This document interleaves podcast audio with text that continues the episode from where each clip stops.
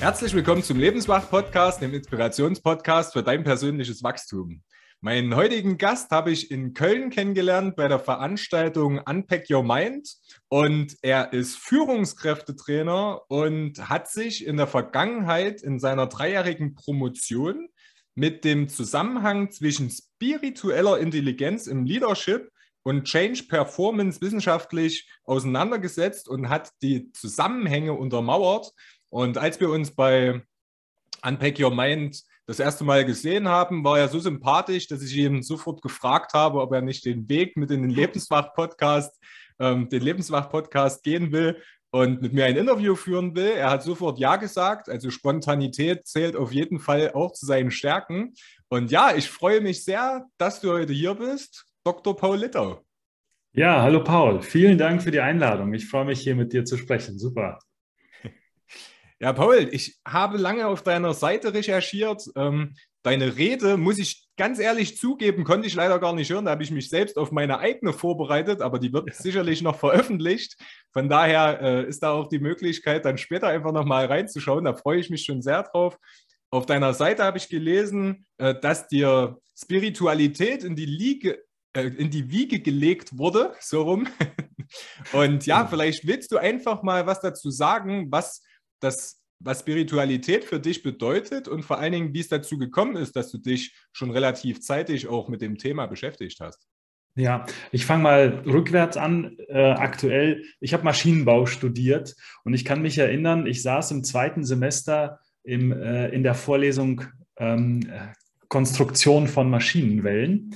Und als ich da so eine Wellenberechnung über 20 Seiten gemacht habe, sagte der Prof dann, und jetzt unterschreiben Sie bitte, ob diese Welle halten wird. Dann habe ich gedacht, Leute, Leute, Leute, ich kann zwar rechnen, aber das ist wirklich nicht das, was ich tun möchte. Ich will mehr mit Menschen. Ich will gar nicht Maschinen bauen. Ich will mit Menschen arbeiten.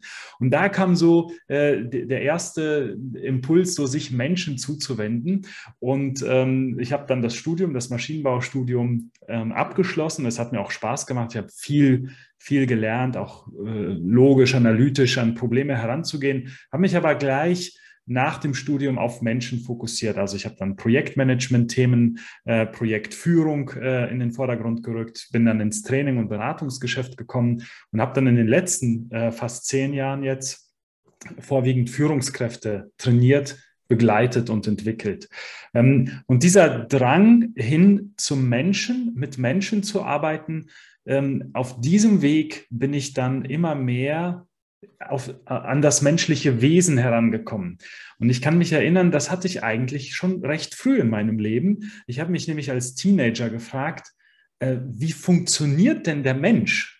Wie funktioniert nicht, also vielleicht nicht ganz so wie eine Maschine, sondern dahinter. Wie funktioniert, wie kann es sein, dass es manche Menschen gibt, die kommen in den Raum, erhellen den Raum, sind total ähm, äh, ja, beliebt, äh, können äh, spielerisch äh, Disharmonien ausgleichen, ähm, äh, setzen sich ein, bringen sich ein und andere Menschen sind wie ein Schatten ihrer selbst.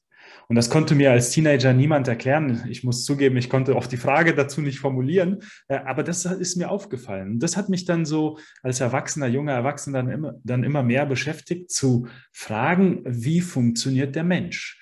Was was ist das für ein Wesen der Mensch und wie geht Menschsein richtig? Ja? Nicht, dass ich heute die Antwort dazu gefunden habe, aber zumindest Ansätze, äh, wie man sich dem äh, wahrscheinlich nähern kann. Und da spielt eben Spiritualität für mich auch eine Rolle. So äh, baue ich da die Brücke oder so war der Weg in den letzten Jahren.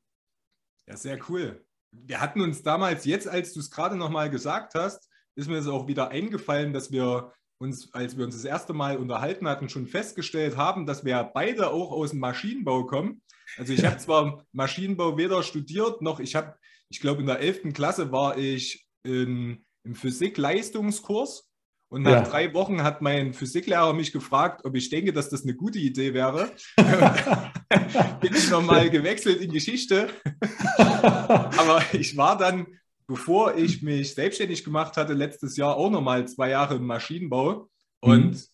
das ist sehr, sehr spannend auch zu hören, dass du da, ich sage mal, ähnliche Erfahrungen gemacht hast, nämlich dieses rationale, mit dem Verstand an Probleme rangehen, Lösungen finden und im Maschinenbau ja auch ganz exakt arbeiten. Ne? Also ja. nach, ich sage mal, ISO-Zertifizierung und so weiter, da gibt es ja, ja, da gibt es ja tausend und eine Regel, an die ja. man sich halten darf, damit da ja nicht genau. geht dann später.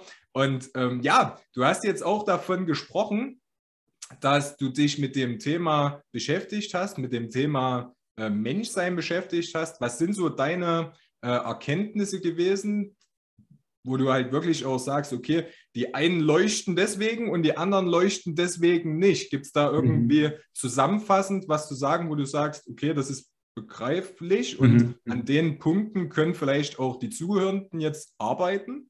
Mhm. Ja, ähm, wir haben ja ein paar Minuten Zeit. Ich mache mal eine etwas längere Antwort, danach vielleicht eine kurze hinterher. mein Physikprofessor, um nochmal bei Physik anzuknüpfen, der hat uns beigebracht, wann immer man eine Aufgabe zu lösen hat im Physikstudium, sollte man sich zuerst ein Konzept von der Problematik machen. Also wo, was liegt vor? Wie, welche Kräfte wirken hier? Welche Elemente gibt es, die hier zusammenspielen? Und wenn man jedes einzelne Element, jede einzelne Kraft beschreiben kann, dann, mal, dann war so seine Anleitung, dann hast du schon alle Variablen und musst nur noch die bekannten Formeln aus der Formelsammlung zusammenfügen. Und ich, ich übertrage diese Idee mal auf das Thema Menschsein ich habe irgendwann verstanden, ja, es kommt nicht nur auf Intelligenz an, und das haben viele Menschen vor mir schon weitaus früher verstanden, es kommt eben auch auf Empathie, Emotionalität an. Und der Daniel Goleman, der bekannte äh, Harvard-Professor, hat ja das Buch Emotionale Intelligenz Mitte der 90er Jahre sehr populär gemacht und auch in der Businesswelt, ähm, wo er grundsätzlich behauptet, emotionale Intelligenz ist der weitaus entscheidendere Faktor für Erfolg als kognitive Intelligenz. Und das ist mir dann so irgendwann äh, auf meiner Reise begegnet. Äh, dann habe ich das Buch äh, verschlungen und habe gemerkt, ah ja, so funktioniert das mit Empathie und da gibt es Spiegelneuronen. Ach, so funktioniert das. Man kann also wahrnehmen und da gibt es eine Physik dahinter, eine, eine Psychologie dahinter, die das wirklich biologisch nachvollziehbar beschreibt, was da für Vorgänge laufen im Gehirn und in unserem inneren System. Und ähm, dann kam so der nächste Punkt, naja, äh, was gibt es denn noch dahinter, hinter der Emotionalität? Und ähm, oder der emotionalen äh, Kompetenz, sage ich mal insgesamt. Äh, dann habe ich bei Daniel Goleman, das Buch gesehen, Soziale Intelligenz. Ah, dann habe ich gesagt, was ist das denn? Ja, und da geht es dann darum, wie man sich in ein Gefüge von Menschen, in ein System einfügt, wie man sich einbringen kann, äh, seinen Beitrag leistet, wie Menschen davon profitieren können. Und äh, dann kam mir irgendwann die Idee, Mensch, äh, das ganze Thema Spiritualität ist, macht das da nicht, spielt es da nicht auch eine Rolle? Und äh, dieser Gedanke, gibt es nicht eine spirituelle Intelligenz, der kam mir mal, da saß ich mit meiner Frau im Wohnzimmer auf dem Sofa und der kam mir, ich habe diesen Begriff vorher nirgendwo gehört. Ich habe gedacht, ey Mensch, dann muss es doch eine spirituelle Intelligenz geben. Habe gegoogelt, habe gemerkt, Mensch, seit Anfang 2000 gibt es äh, gibt's, äh, viele Forschungen, viele Untersuchungen, die sich diesem Thema widmen, die das als Kompetenz beschreiben. Damit wird es sozusagen greifbarer, und das ist mir wichtig bei dem Thema Spiritualität, dass es greifbar wird, dass es in Kompetenzen übersetzt wird, damit es nicht so wischiwaschi bleibt, wie leider häufig äh, in diesem Bereich. Und ähm, um die Frage dann jetzt kurz zu beantworten, was bringt Menschen zum Leuchten? Ich glaube, es sind Menschen, die sowohl kognitiv intelligent sind als auch emotional und spirituell intelligent im, im Sinne dieser Begrifflichkeiten. Das bedeutet, dass ihnen dieses, ähm, ja, dieses Miteinander im Innen, was im Innen vorgeht und wie ich das mit dem Außen in Abgleich bringe, in Zusammenwirkung, wie ich mich da einsetze und einbringe in, in eine Gemeinschaft, dass das sehr reflektiert passiert, sehr bewusst passiert. Und ich glaube, daraus entsteht dann eine Strahlkraft, eine Stärke, ähm, die dann anderen möglicherweise überlegen ist. Also sozusagen das, was wir ähm, auch sagen, wir finden den anderen sympathisch, der hat eine Ausstrahlung, eine Aura ähm, und ist einfach, kann man runterbrechen mit sich selbst, klar, auch im Rein und weiß seine Talente und Stärken und Fähigkeiten sinnvoll einzusetzen und hat auch ein Gefühl dafür, dass das gut ist. Weil ich kenne das, ja. ich sehe das immer wieder, dass viele sehr selbstkritisch sind. Die konzentrieren sich sehr viel auf das, was sie nicht können, aber relativ selten auf das, was sie können. Was sind so da die, die Beobachtungen, die du auch in deinen Führungskräftetrainings miterlebst? Also wenn du, sag mal, von dem Punkt, wenn du ankommst und dann, wenn das, wenn das Training dann auch abgeschlossen ist, wie entwickelt sich das und was sind die Schritte so dahin? Mhm. Ja, beispielsweise, so wie du das jetzt gerade beschrieben hast, da hast du alle drei Ebenen mit drin gehabt. Ähm, diese Rationalität, die eine Rolle spielt, die Emotionalität und auch die Spiritualität. Äh, du hast äh, Facetten von allen drei Ebenen erwähnt. Ähm, um das an diesem Beispiel von Führungskräfteentwicklung äh, mal festzumachen, äh, kann das folgendermaßen aussehen. Nehmen wir mal an, eine Führungskraft möchte in den Mitarbeiter, Mitarbeitergesprächen besser wirksamer werden, äh, besser kritische Themen rüberbringen. Äh, man fragt sich dann ja manchmal, Mensch, wie, ja, wie verpacke ich jetzt diese Kritik? Wie bringe ich das dem Mitarbeiter rüber? So, und dann können wir im Führungskräftetraining verschiedene Kommunikationsmodelle trainieren und es gibt Gesprächsleitfäden, wie man sowas äh, aufbaut, wie man das gut formuliert, wie man gut Feedback gibt, auch kritisches Feedback. Das würde ich als kognitive Tools, als Methoden äh, bezeichnen. Und es ist wichtig, diese zu lernen, diese zu üben. Man muss es wiederholen, sich Feedback geben lassen. Wie kann ich es noch besser machen? Das hilft allerdings nicht, und das habe ich dann beobachtet, äh, dass man an Wirksamkeit zunimmt. Und bei der Führung geht es eigentlich die ganze Zeit um Wirksamkeit, um Einfluss und Wirkung. Ähm, und selbst wenn ich die Methoden sauber anwende, heißt es nicht, dass ich die Wirkung erziele, die ich mir verspreche. Da kommt dann emotionale Intelligenz oder emotionale Kompetenzen hinzu.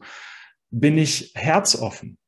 Zeige ich Empathie während des Gesprächs? Wenn ich meinen Mitarbeiter quasi äh, kritisiere und der Mitarbeiter vielleicht aufgeschreckt, enttäuscht oder frustriert ist, kann ich mit dieser Emotion umgehen? Kann ich da Empathie, Verständnis zeigen. Das sind rein emotionale Kompetenzen und diese gehören dazu. Das bedeutet, es reicht nicht, die Methode zu üben, sondern ich muss auch lernen, umzugehen mit den Emotionen, die im Raum sind. Und da erlebe ich so häufig jetzt weniger in den Führungskräfte-Trainings, viel mehr dann in Workshops bei Unternehmen, dass dann mal so Kommentare kommen, Mensch, jetzt wird nicht emotional, ne? lass uns hier mal bei den Fakten bleiben.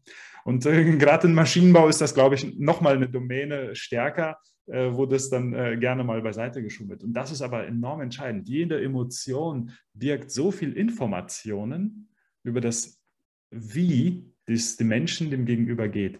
Und ähm, deswegen darf man das eben in einem guten Training eben dazu dazugeben und sich eben das auch anschauen. Und dann gibt es für mich eben diese weitere Ebene und Dimension, das ist die spirituelle äh, Dimension. Das ist jetzt in den Trainings bei großen Konzernen ist es äh, eher weniger vorgesehen und nicht auf der Agenda, aber das kommt dann viel mehr äh, im Eins zu eins dann, im Nachgang oder im Eins zu eins Austausch, vielleicht auch nicht immer im ersten Gespräch, aber vielleicht im dritten oder vierten Austausch.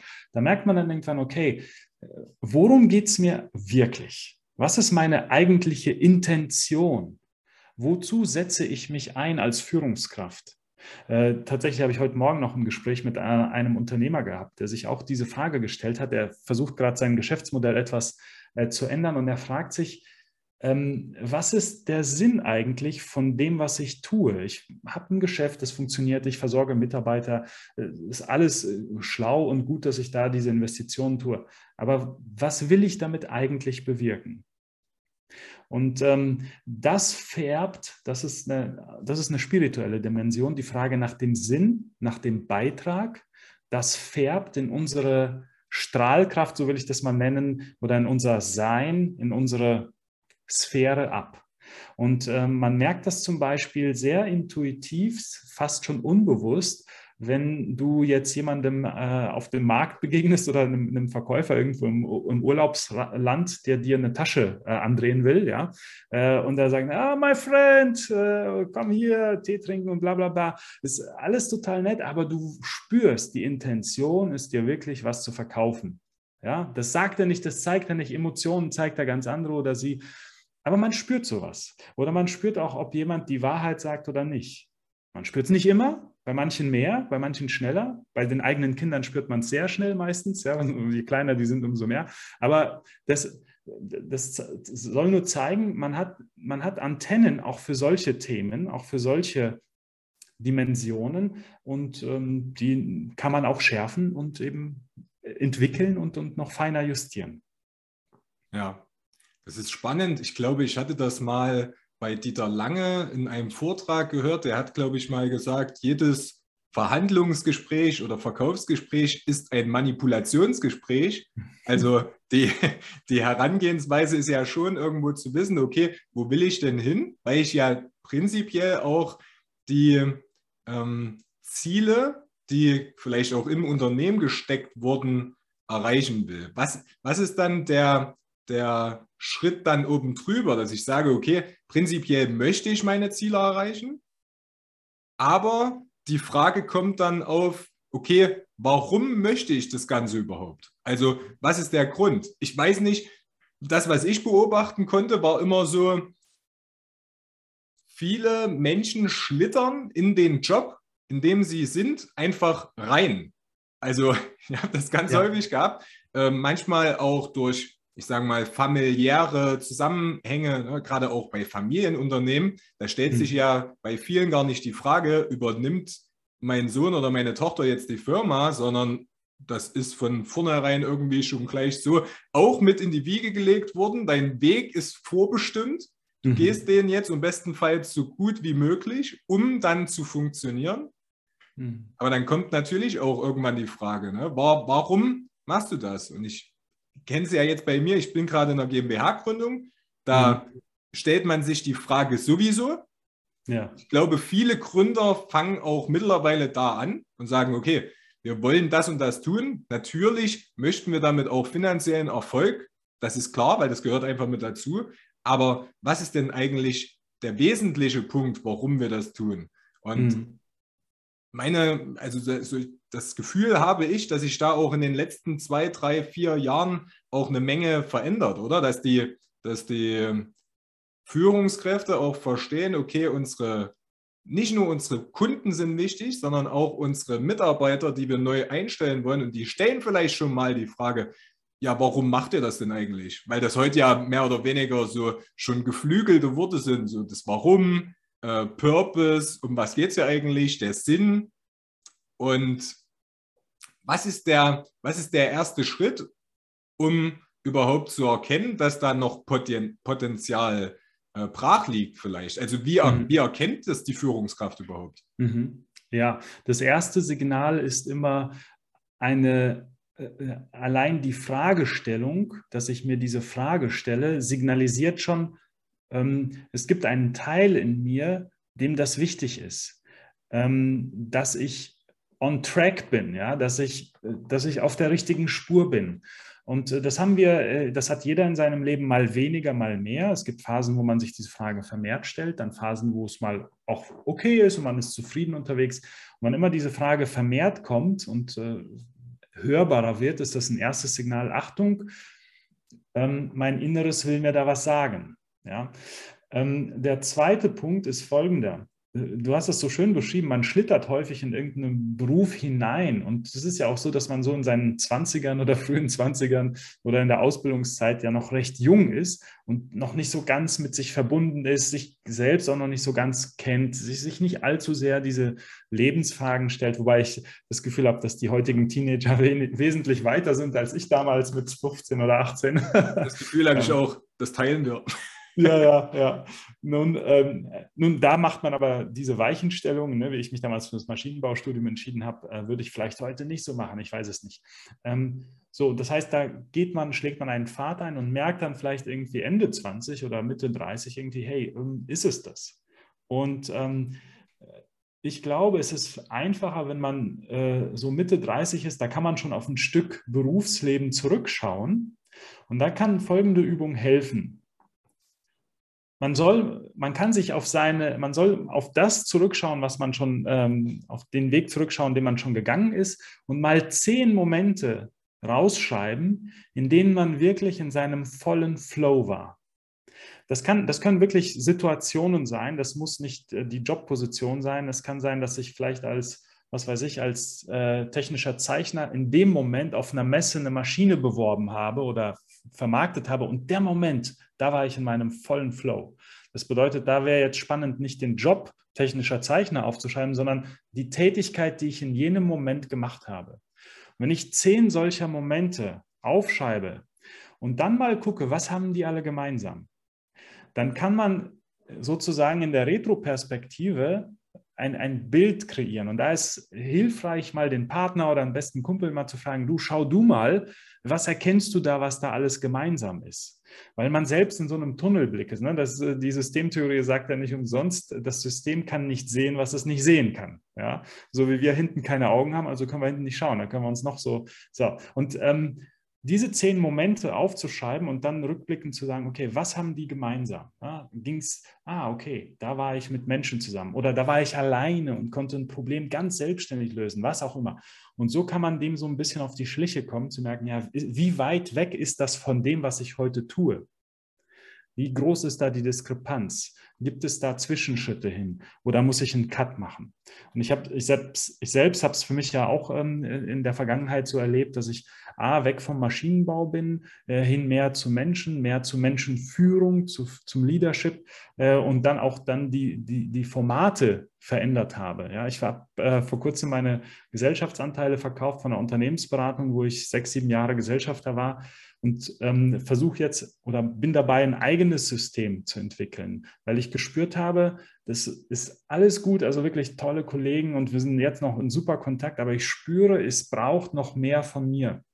Und dann ist es einfach dran gewesen. Und ich habe diesen Schritt einfach gemacht und merke, Dinge werden einfacher. Äh, ich, ich, komme, ich bin zur richtigen Zeit am richtigen Ort. Und wie kannst du das jemandem, äh, das kannst du ja keinem beibringen, zur richtigen Zeit am richtigen Ort zu sein. Aber das, äh, man kommt dann, glaube ich, in seine Kraft, in seinen Flow.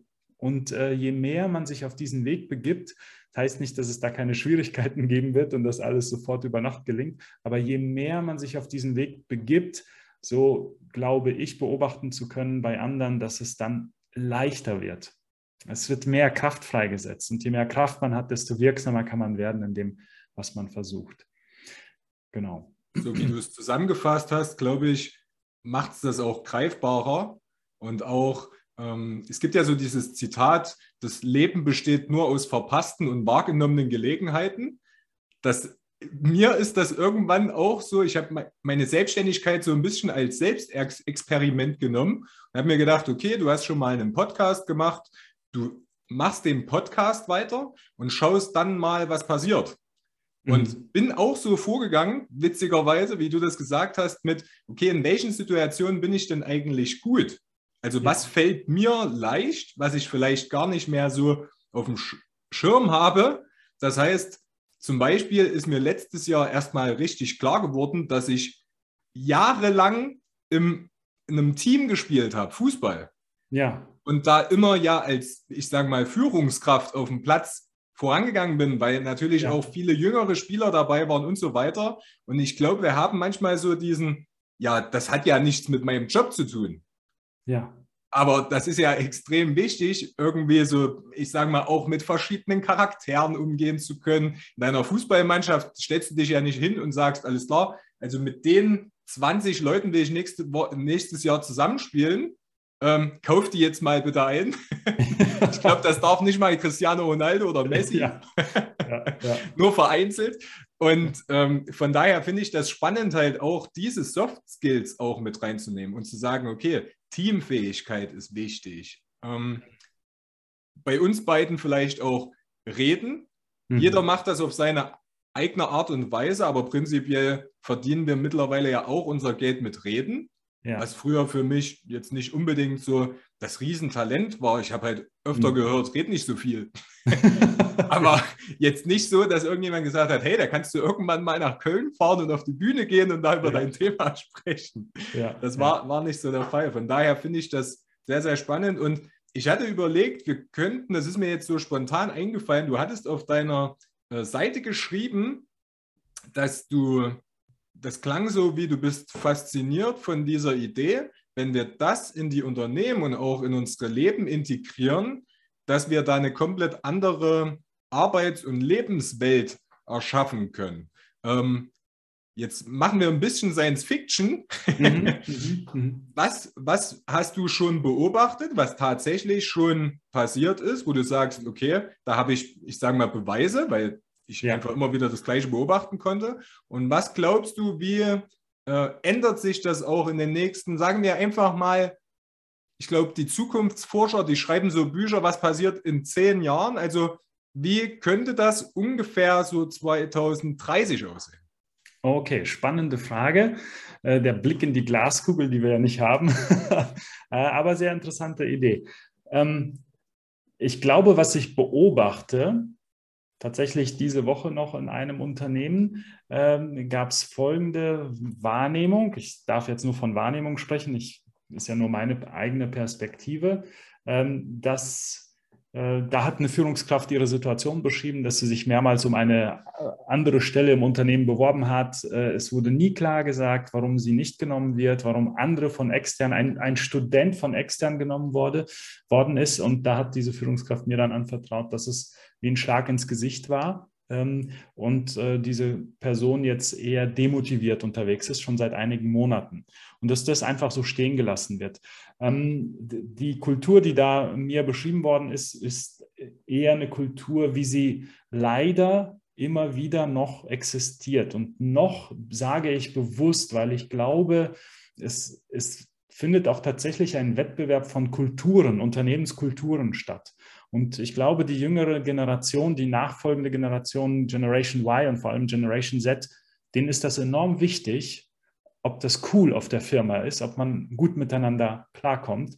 Da ist äh, diese monetäre Orientierung ähm, äh, weniger wichtig, äh, wie es vielleicht noch bei Generation X war. Ähm, gleichzeitig gibt es Unternehmen, wo das äh, sehr, äh, sehr gut läuft. Ich habe ganz aktuell gestern ein Beispiel gesehen. Ähm, ich, äh, wobei das nur die Spitze vom Eisberg ist. Ich weiß nicht, wie es genau hinter den Fassaden läuft. Jochen Schweizer ist ja bekannt und der hat auf Instagram eine Jobanzeige äh, geschaltet und zwar mit einem Video, wo er sagt, hey Leute, ich suche einen Social Media Assistent, jemand, der mich filmt bei all dem, was ich so mache. Und dann zeigt er, wie er Bungee Jumping springt, Wellenreiten macht, Windkanal und alles Mögliche. Man kennt ja den Jochen Schweizer, was der so an coolen Aktionen macht und sagt, und ich suche dich und, und macht diese diesen Jobanzeige persönlich per Social Media und lässt das nicht irgendwie seine Assistenz schreiben und dann, ne? Und ähm, das fand ich ein cooles Beispiel, dass ähm, für Unternehmenskulturen, für Führungskulturen, dass man sagt, hey, ich bin die Person und du arbeitest mit mir und ich zeige mich dir, so sieht mein Alltag aus oder mein Job oder der bin ich. Mit mir hast du es zu tun im Job. Und wenn das dann, das kann ich jetzt nicht beurteilen, im Unternehmen auch so gelebt wird, dann glaube ich, geht es in die Richtung, in, in, die ich glaube, die Zukunft insgesamt hier bei uns, äh, ich weiß nicht, ob im europäischen oder nur deutschsprachigen Raum gehen wird. Ähm, ich glaube, vielleicht 2050, ich weiß es nicht, könnte es so ausschauen und 2030 wird sicherlich ein Zwischenschritt sein. Ähm, wenn Kinder auf den Spielplatz kommen, dann kommen die auf den Spielplatz, rennen schon 10 Meter, 20 Meter vor dem Spielplatz los, rennen auf den Spielplatz und stürzen sich auf die Schaukel, auf die Rutsche und, und machen und tun. Und äh, jeder macht in seine Richtung und dann zwei bleiben zusammen, andere trennen sich. Da wird nicht überlegt, hey, äh, ich bin gut im Schaukeln, also gehe ich zuerst auf die Schaukel. Ne? Oder gestern bin ich von der Rutsche gefallen, da gehe ich jetzt nicht mehr hin. Ja, das, das funktioniert sehr intuitiv. Die, sie ergreifen die Gelegenheiten, die sich bieten und äh, haben da auch nicht so eine Agenda nach dem Motto, so 14 Uhr, da gehe ich auf den Sandkasten, 17 Uhr, da kommt die Nachbarstochter, ne, da gehe ich auf die Wippe mit ihr, weil die geht immer runter, ich hoch. Und das funktioniert. Kinder sind da total bei sich.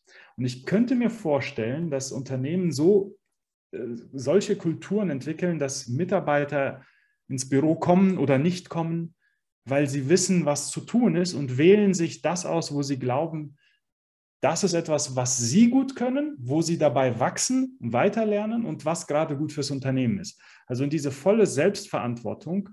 Ähm, ich, ich sage nicht, dass es keine Führungsstrukturen braucht, also komplett selbstorganisierte Teams. Das, glaube ich, hängt davon ab, wo man und was für ein Unternehmen man unterwegs ist. Aber ich glaube, dass noch viel mehr Selbstverantwortung ähm, äh, da sein wird, wo Menschen auch wirklich in ihrem Spot, also in ihrem Flow, häufiger und mehr in ihrem Flow-Moment äh, oder in ihren Kernkompetenzen arbeiten, in einer Art und Weise, wie sie es bevorzugen. Und der Weg 2000, bis 2030 wird sicher ein solcher sein, dass es immer mehr Unternehmen gibt, die solche Inseln von solchen Kulturen entweder intern haben oder als gesamtes Unternehmen so leben werden. Und ähm, die werden natürlich einen Wettbewerbsvorteil haben und mehr Mitarbeiter abwerben als andere Unternehmen. Und andere werden dann eben Nachteile auf dem Markt erleben, nicht die besten Leute bekommen und damit auch nach dem selektiven Prinzip eher dann wirtschaftlich auch äh, die Konsequenzen spüren. Und so werden dann Leuchttürme entstehen, Beispiele, die dann von anderen kopiert werden. Und, ähm, und das erfordert dann eben diese Persönlichkeitsentwicklung, diese Führungskulturentwicklung, wie ich sie angehe, ganzheitlich, äh, nicht nur Methoden und Skills, sondern wirklich auch emotionale Kompetenzen, spirituelle Kompetenzen. Das als Gesamtpaket wird eine Rolle spielen. Finde ich sehr spannend. Ich glaube auch, dass sich das in die Richtung entwickelt und ich finde auch sehr, sehr gut, dass es da äh, Leute wie dich gibt, die genau auch gerade bei, bei Firmen, die schon bestehen, ansetzen. Weil ich kenne das ja selbst. Also bei mir, ich war in einem mittelständischen Unternehmen mhm. selbst da jeden immer irgendwo abzuholen. Ähm, die, ich sag mal, das, das Team so aufzustellen, dass alle motiviert sind und so weiter. Das, hei das heißt ja altes System, ja.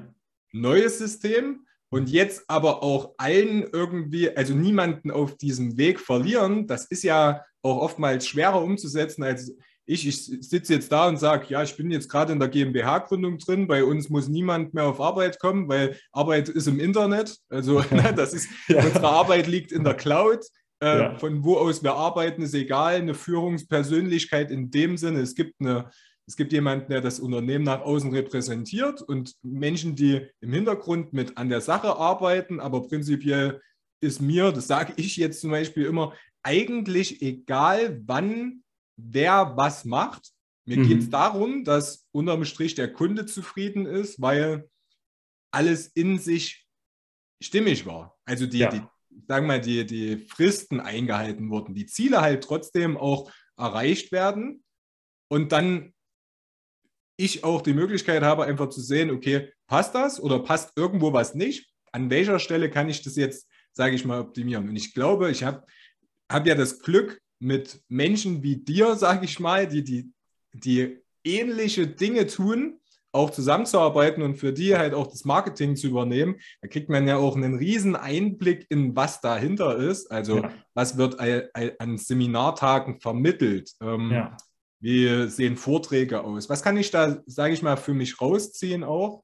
Und ich glaube, dass es auch ganz entscheidend ist zu sagen, das heißt, Veränderung heißt jetzt nicht, wir wollen komplett immer alles anders machen, sondern vielleicht einfach auch mal den Fokus auf die Zukunft lenken und zu sagen, okay, was, was hat denn zum Beispiel ähm, Apple, Google, YouTube, was, was hat die denn erfolgreich gemacht? Hm, hm. Was, was wurde da vielleicht auch intern, also von der, wie, wie wurde das gelebt? Mhm. Wie wurden ähm, Freiräume geschaffen?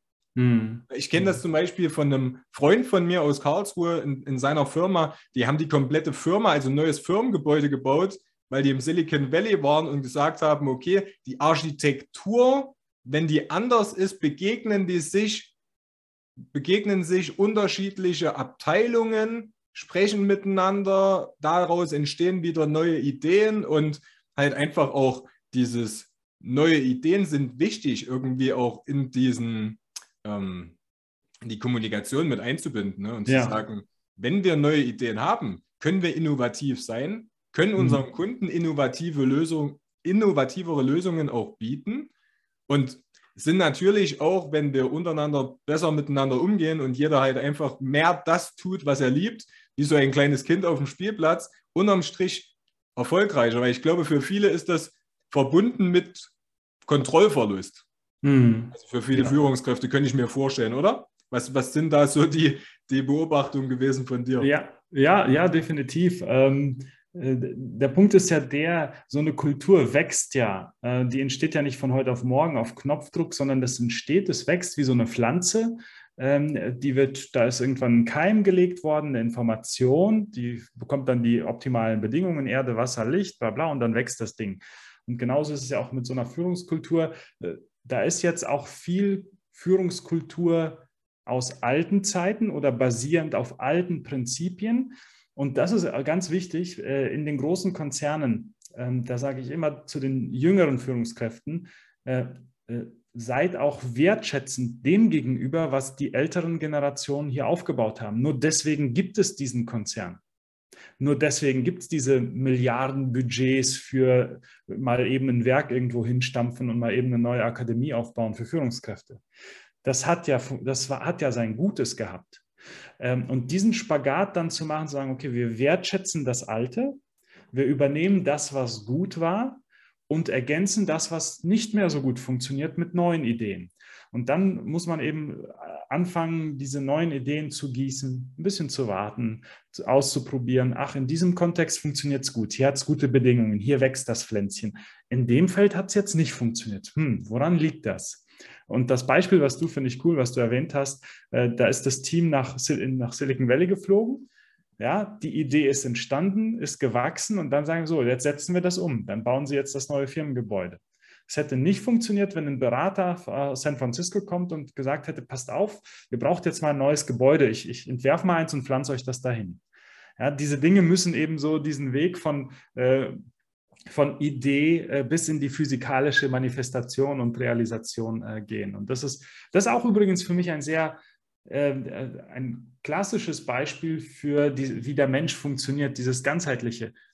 Der Erfolg ist hinter der Idee. Die Idee mag gut sein, mag schnell sein, aber wie schaffe ich es, eine Idee zu realisieren? Da kommen unsere Gedanken, unsere Gefühle, Ängste, Stress, was, die Idee so krass, ne, viel zu groß, das kriegen wir nie hin und all das Ganze. Und dann das in die Handlung äh, zu übersetzen, in die Realisation, auch das ist ein Weg, den man umso besser gehen kann, je mehr man sich mit dem Thema Mensch, wie funktioniert Mensch, wie funktioniert dieses Wesen aus Verstand, äh, Emotionen, Körper, Physik anpacken, äh, arbeiten, aber gleichzeitig auch spirituelle Anbindung nach oben zu haben. Wie funktioniert das Ding?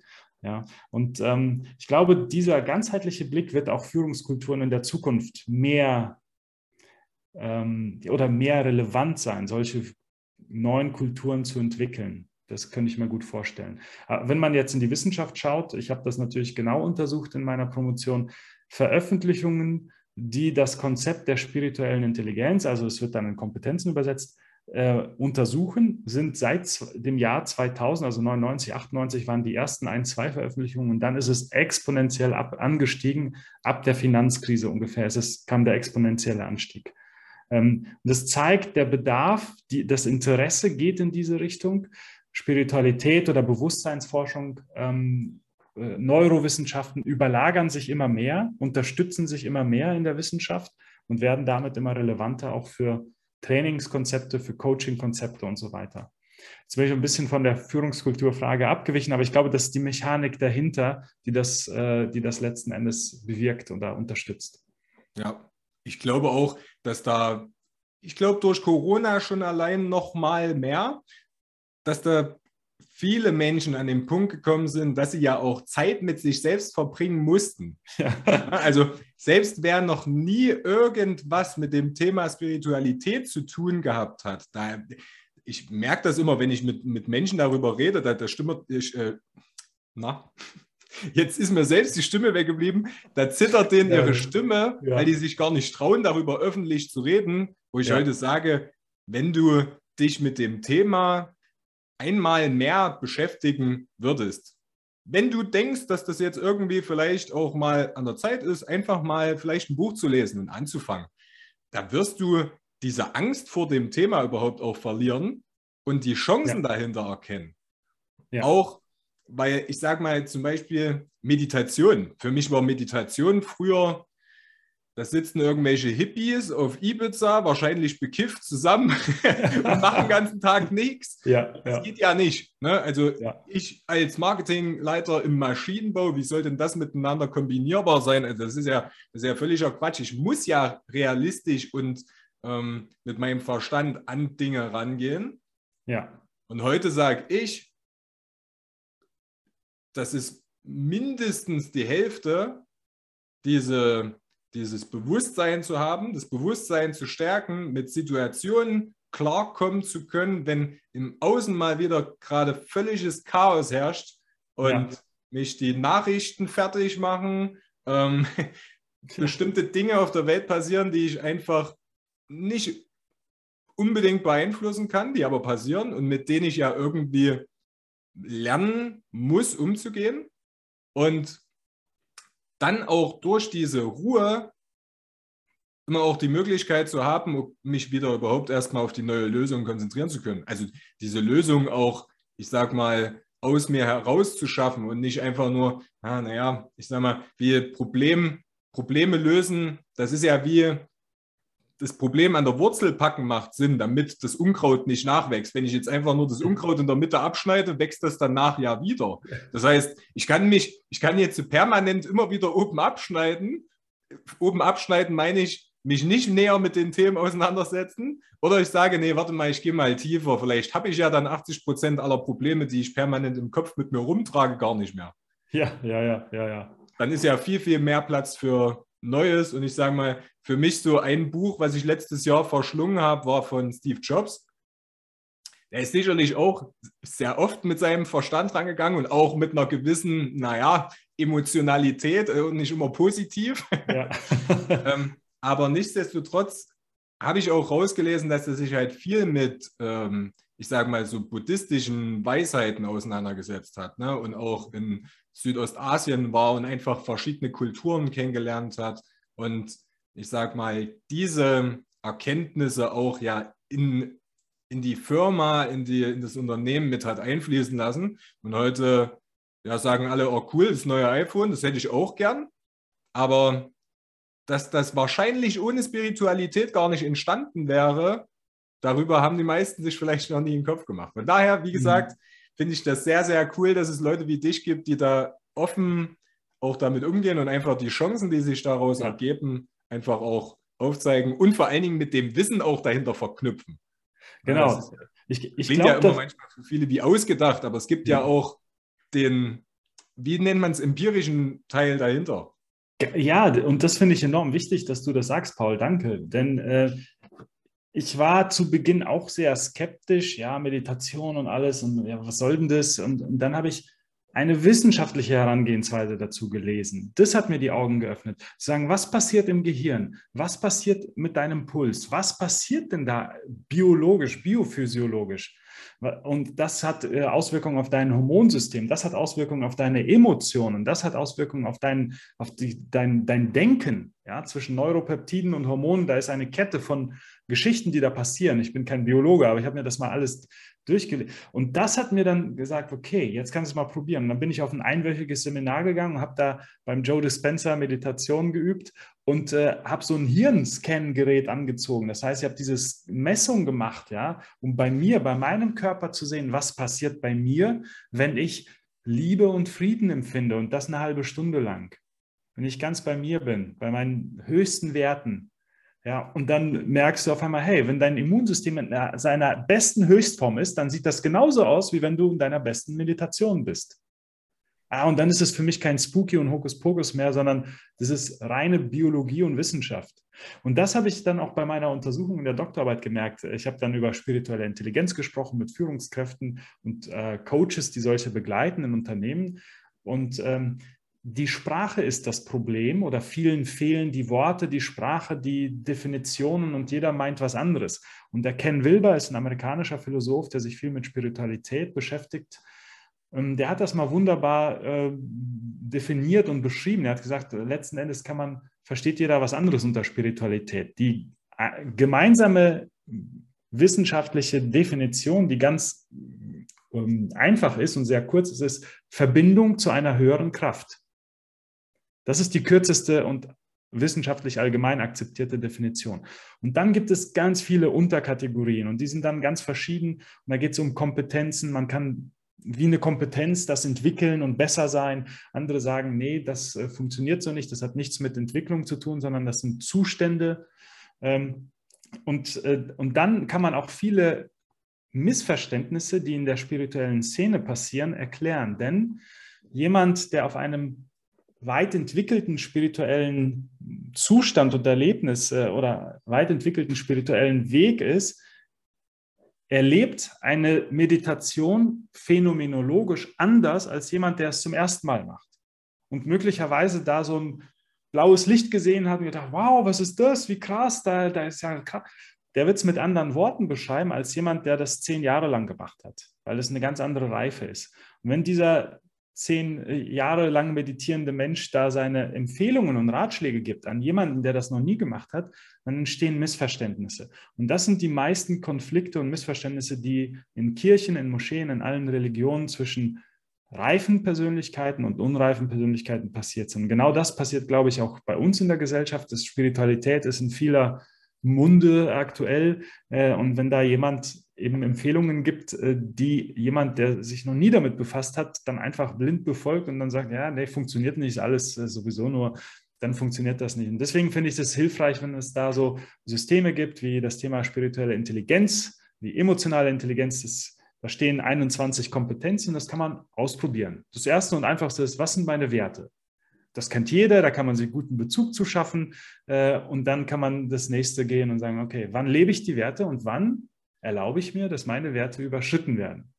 Das hat ganz viel mit meinem Inneren zu tun.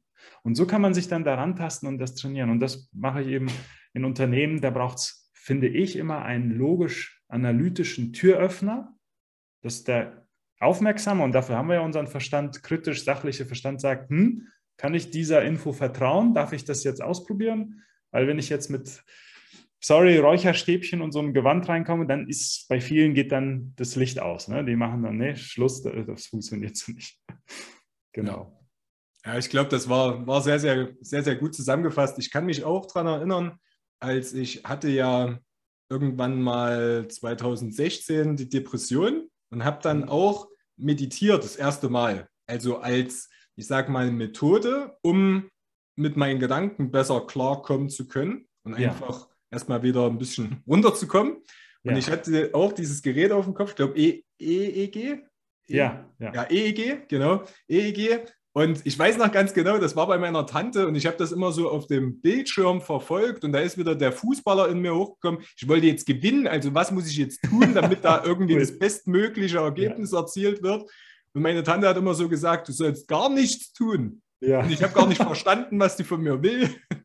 ich habe gedacht, wie, was denn nichts tun? Ich bin es nicht gewohnt, nichts zu tun. Ja. Ich tue immer irgendwas. Ja.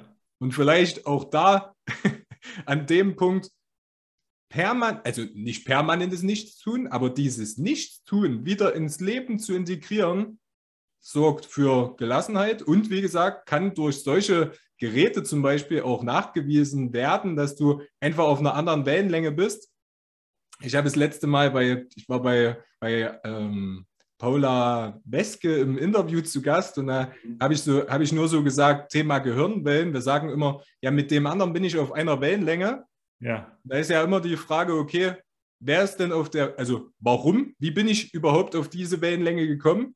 Wo liegt die Wellenlänge, wo ich hin will? Und was hat das Ganze auch mit dem Weg zu tun, den ich gehe? Ist der überhaupt richtig oder nicht? Ja, ja, ja. Ich glaube, ja, das ist ein sehr spannendes Thema, aber ich glaube, wenn sich die Firmenkulturen ändern, wird sich auch, ich sage mal, auch mehr Zufriedenheit einstellen. Das ist für mich ein ganz wichtiges Thema, weil ich glaube, wenn du, wenn du permanent von früh bis spät nur das tust, was dir eigentlich keinen Spaß macht, wo der einzige Fokus darauf liegt, Geld zu verdienen und auf den nächsten Urlaub zu warten, dann mhm. werden andere Lebensbereiche darunter einfach leiden.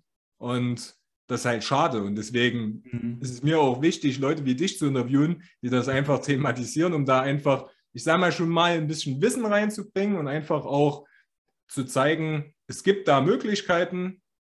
Es gibt Menschen, die sich damit beschäftigen. Auch ihr könnt damit arbeiten, wenn ihr wollt, wenn ihr bereit dazu seid und sagt, okay, ich möchte die Veränderung. Und genau. Und dann stellt sich natürlich die Frage, ich glaube, Jetzt ist die Dreiviertelstunde schon um. Mir kommt es irgendwie vor, als hätten wir gerade erst angefangen zu sprechen. Ja, geht mir auch so. ja. Wie können Menschen, wie können Führungskräfte am besten Kontakt zu dir aufnehmen? Was sind so die, was sind so die einfachsten Schritte zu dir? Ja, die einfachsten Schritte sind entweder im Eins zu eins zu sagen, hey, ich möchte noch mehr Erfolg, ganzheitlichen Erfolg, ganzheitliche Zufriedenheit in meinen äh, Führungsalltag, in meinen Businessalltag hineinbringen. Da habe ich eine, eine dreimonatige Eins zu eins Begleitung und es, äh, für mich ist immer wichtig, das Thema Spiritualität ist nicht die Headline. Wir machen nicht äh, Meditation zusammen, sondern wir arbeiten äh, im ganzheitlichen Coaching an deinen Themen. Ich bin Sparringspartner, habe viele Change-Projekte geführt, weiß also, wie das Business funktioniert. Schau aber eben auf alle diese Ebenen, die wir besprochen haben. Und ich glaube, das ist ein wachsender Bedarf. Immer mehr Menschen wird, äh, immer mehr Führungskräften wird das wichtig, das ganzheitlich zu betrachten. Ähm, das Zweite ist, äh, wenn jemand sagt, hey, wir haben eine Führungsakademie, da laufen Trainings, unsere Führungskräfte werden ausgebildet und so, so ein extra Spezialmodul, Metaskills nenne ich das, das wäre mal interessant, wo es über mehr als nur Kommunikation geht. Das kann man dann auch in einem Gruppensetting machen, wo wir den Mensch in seinen vier Intelligenzformen anschauen. Ne? Physische Intelligenz, das ist so dieses äh, Bewegen, nonverbale Kommunikation, emotionale Intelligenz, äh, kognitive Intelligenz, wie arbeitet man da mit offenem Denken und äh, Glaubenssätze verändern und so weiter. Und auch spirituelle Intelligenz, wie kommt Werte und Sinn in meinen Business-Alltag. Das ist so ein, so ein Special-Training für Führungskräfte-Akademien, für Gruppen. Das äh, geht ebenfalls. Oder wenn jemand ein Event hat und sagt, hey, wir brauchen auf der Bühne jemanden, der Wissenschaft, Business und Erfolg und Spiritualität zusammenbringt, dann kann man ebenfalls mit mir gut arbeiten. Alles auf der Homepage paulittau.com. Sehr gut zusammengefasst. Dann werde ich die Homepage auf jeden Fall unten nochmal verlinken. Wenn ihr sagt, ja, das interessiert mich, uns als Organisation, dann guckt auf jeden Fall unten in die Beschreibung rein. Setzt euch mit Paul nochmal auseinander. Auf der Website sind schon sehr viele spannende Einblicke, die da gewährt werden. Und ja, dann danke ich dir vielmals für deine Zeit, dafür, dass du uns auf diese kleine Reise mitgenommen hast. Und ich bin gespannt, wenn unser Podcast dann 2030 dann nochmal aufgenommen wird, die zweite Folge oder dritte oder vierte, ob sich das dann alles auch so entwickelt hat, wie wir das heute schon mal in der Glaskugel gelesen haben. Genau. Ja, Paul, ich habe zu danken. Ganz herzlichen Dank für die Einladung hier auf deinen Podcast und äh, ich freue mich auf die nächsten Events, die wir auf irgendwelchen Bühnen Deutschlands gemeinsam äh, erleben werden. Vielen, vielen Dank und viel Erfolg auch für deine GmbH-Gründung jetzt und ich habe es bei Insta so ein bisschen verfolgt. Viel Erfolg und äh, ich zweifle nicht daran, dass das erfolgreich wird. Vielen, Danke dir. Dank. Das gebe ich gerne weiter. Danke.